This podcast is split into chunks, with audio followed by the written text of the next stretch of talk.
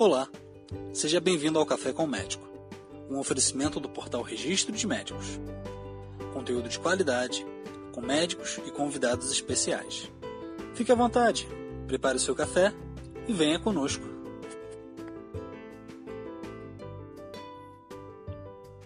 Olá, meu nome é Max e o nosso convidado especial de hoje é Dr. José Milfon.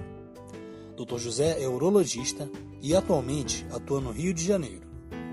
O assunto que iremos tratar hoje será sobre cirurgia robótica. Doutor, o que é a cirurgia robótica?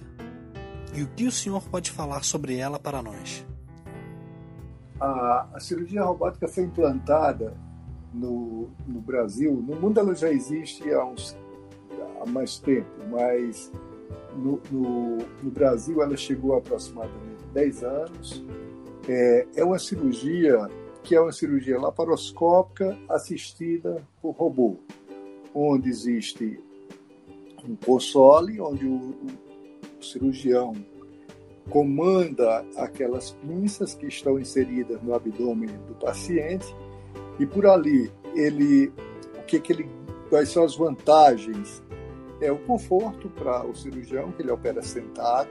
Sim. Ele tem uma visão magnificada, 3D, da, da parte interna do paciente. Então, aquela visão é ampliada e nítida e, e é em 3D. E o robô permite movimentos semelhantes ao da mão com as pinças e ele ainda filtra tremores hum. de uma precisão incrível, principalmente para suturas. Então essa é a vantagem. Com isso você consegue cirurgias mais seguras, é, minimamente invasiva, porque não tem corte, e o uhum. paciente, com isso, se recupera mais rápido. Ele tem menos dor, sangra menos e tem alta precoce e volta às suas atividades é, mais precocemente do que na cirurgia aberta, entendeu? Sim, sim. É, a urologia foi a especialidade que primeiro comprovou a utilidade dessa tecnologia né, para várias indicações, é. principalmente na próstata, na cirurgia de próstata, porque a cirurgia de próstata ela está associada a dois problemas, a cirurgia para câncer de próstata, que é a continência urinária, a perda urinária involuntária, que é a incontinência. É, então, ela preserva a continência, ou seja, o paciente não perde urina no pós-operatório de forma Sim. involuntária. Isso é um diferencial enorme, caiu para 1 a 3% desses pacientes só que permanecem incontinentes depois dessa cirurgia, e a disfunção erétil, que é a impotência.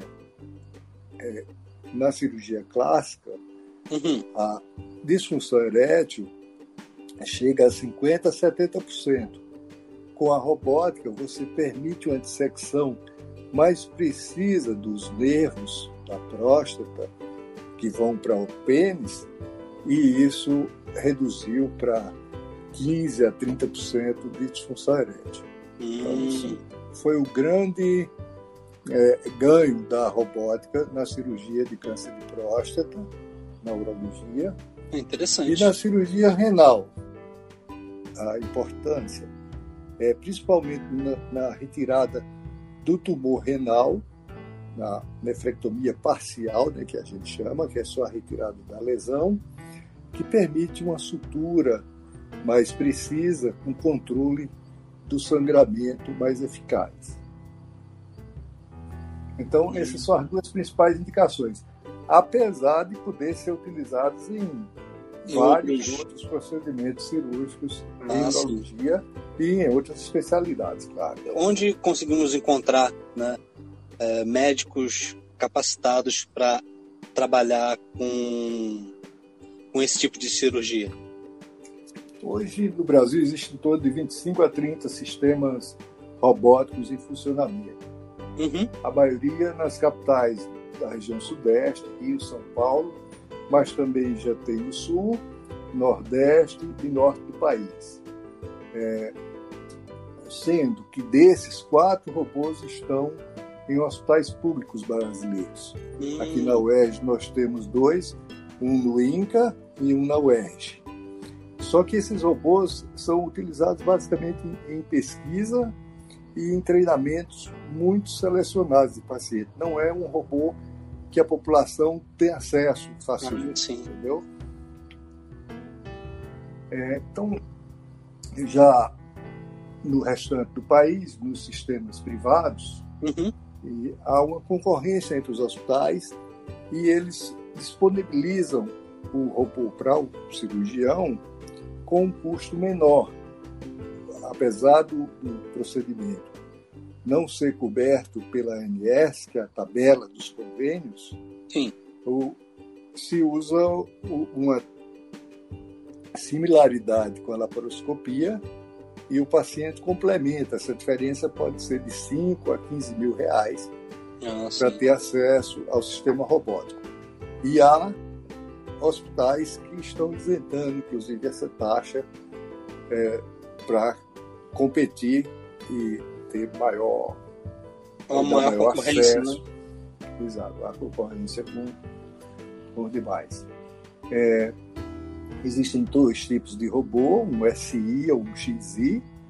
É, o XI é o mais moderno, mas as diferenças reais e na prática são muito poucas. Isso um, de um robô varia de 3 bilhões de dólares Sim. a 4 milhões de dólares. Então, um, um robô é caro. E Sim. as pinças ou insumos utilizados em cada cirurgia varia, é, são descartáveis, varia 13 a 15 mil reais descartável. Então, e... um custo alto. Ah, imagino. Principalmente para a nossa realidade. Mas existe, além disso que o senhor falou, dessa, dessa forma de eles tentarem gerar uma concorrência, existe alguma coisa que os planos tentam fazer também para uh, facilitar esse acesso, né? Sem dúvida. O que há é que uh, a ANS, a gente tá, espera, exemplo, alguns planos mais diferenciados já cobrem tudo, sem nenhum custo adicional para o paciente. Certo. É, mas enquanto a, a ANS não colocar no rol esse procedimento, os planos se dão o direito de não fazer a cobertura completa, entendeu? Uhum. É, então, mas já há uma pressão enorme devido à procura, é, é um, um movimento de fora para dentro, com os pacientes pressionando os planos e até a classe médica para que realmente cubra o procedimento robótico pelas suas vantagens. Não, com certeza. É... O procedimento robótico, é, pelo que o senhor está falando, ele traz muito mais vantagens do que procedimentos atuais, né? Sem contar a segurança, a recuperação, tempo de internação, tempo Isso. de sonda. Todos, todos realmente, é, é, depois que você conhece e, ou é submetido a uma cirurgia robótica, você passa a virar fã do procedimento, porque realmente é um diferencial muito grande comparando com a cirurgia aberta e até com a laparoscopia. Em uhum. relação ao treinamento, Sim. É, hoje existem mais de 100 urologistas no Brasil já treinados.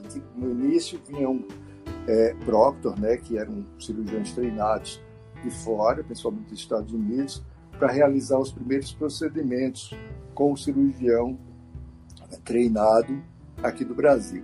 Esse treinamento dura em média um ano para cada urologista receber a certificação para operar cirurgia robótica e ele passa por um processo muito rigoroso, de várias etapas, até ser certificado para operar o robô sozinho. Então há uma segurança muito grande nesse, nesse processo, tá? para seja certificado a operar com cirurgia robótica. Ah, sim, acredito que seja um treinamento bem rígido, né?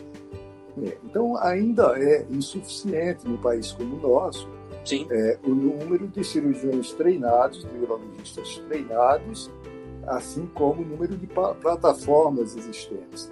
Mas há uma tendência, a gente espera que com o tempo o custo dessa tecnologia é, reduza e permita maior acesso, assim como foi com os celulares, e outras tecnologias, permita um acesso a maior número da população com o barateamento dessa tecnologia e uma disseminação da técnica. Entendeu? Com certeza, que se torne tendência, né? Exatamente. E também quando houver concorrência. Só existe uma empresa hoje é, produzindo robô e insumos. Então, uhum. Com o surgimento, já existem empresas é, é, é, com plataformas em, em experimento, mas ainda não foi lançada no mercado. Com o lançamento de novas empresas, novos modelos de robô, essa concorrência também tende a baratear o preço da cirurgia robótica. Ah, sim, com certeza. Doutor José, é, sim. Acredito que já esteja chegando no nosso tempo aqui. Nosso tempo, né? Isso. Gostaria de agradecer demais a sua presença. Eu que assim agradeço. Também, Muito obrigado. Assim como também aqueles que nos acompanharam até aqui.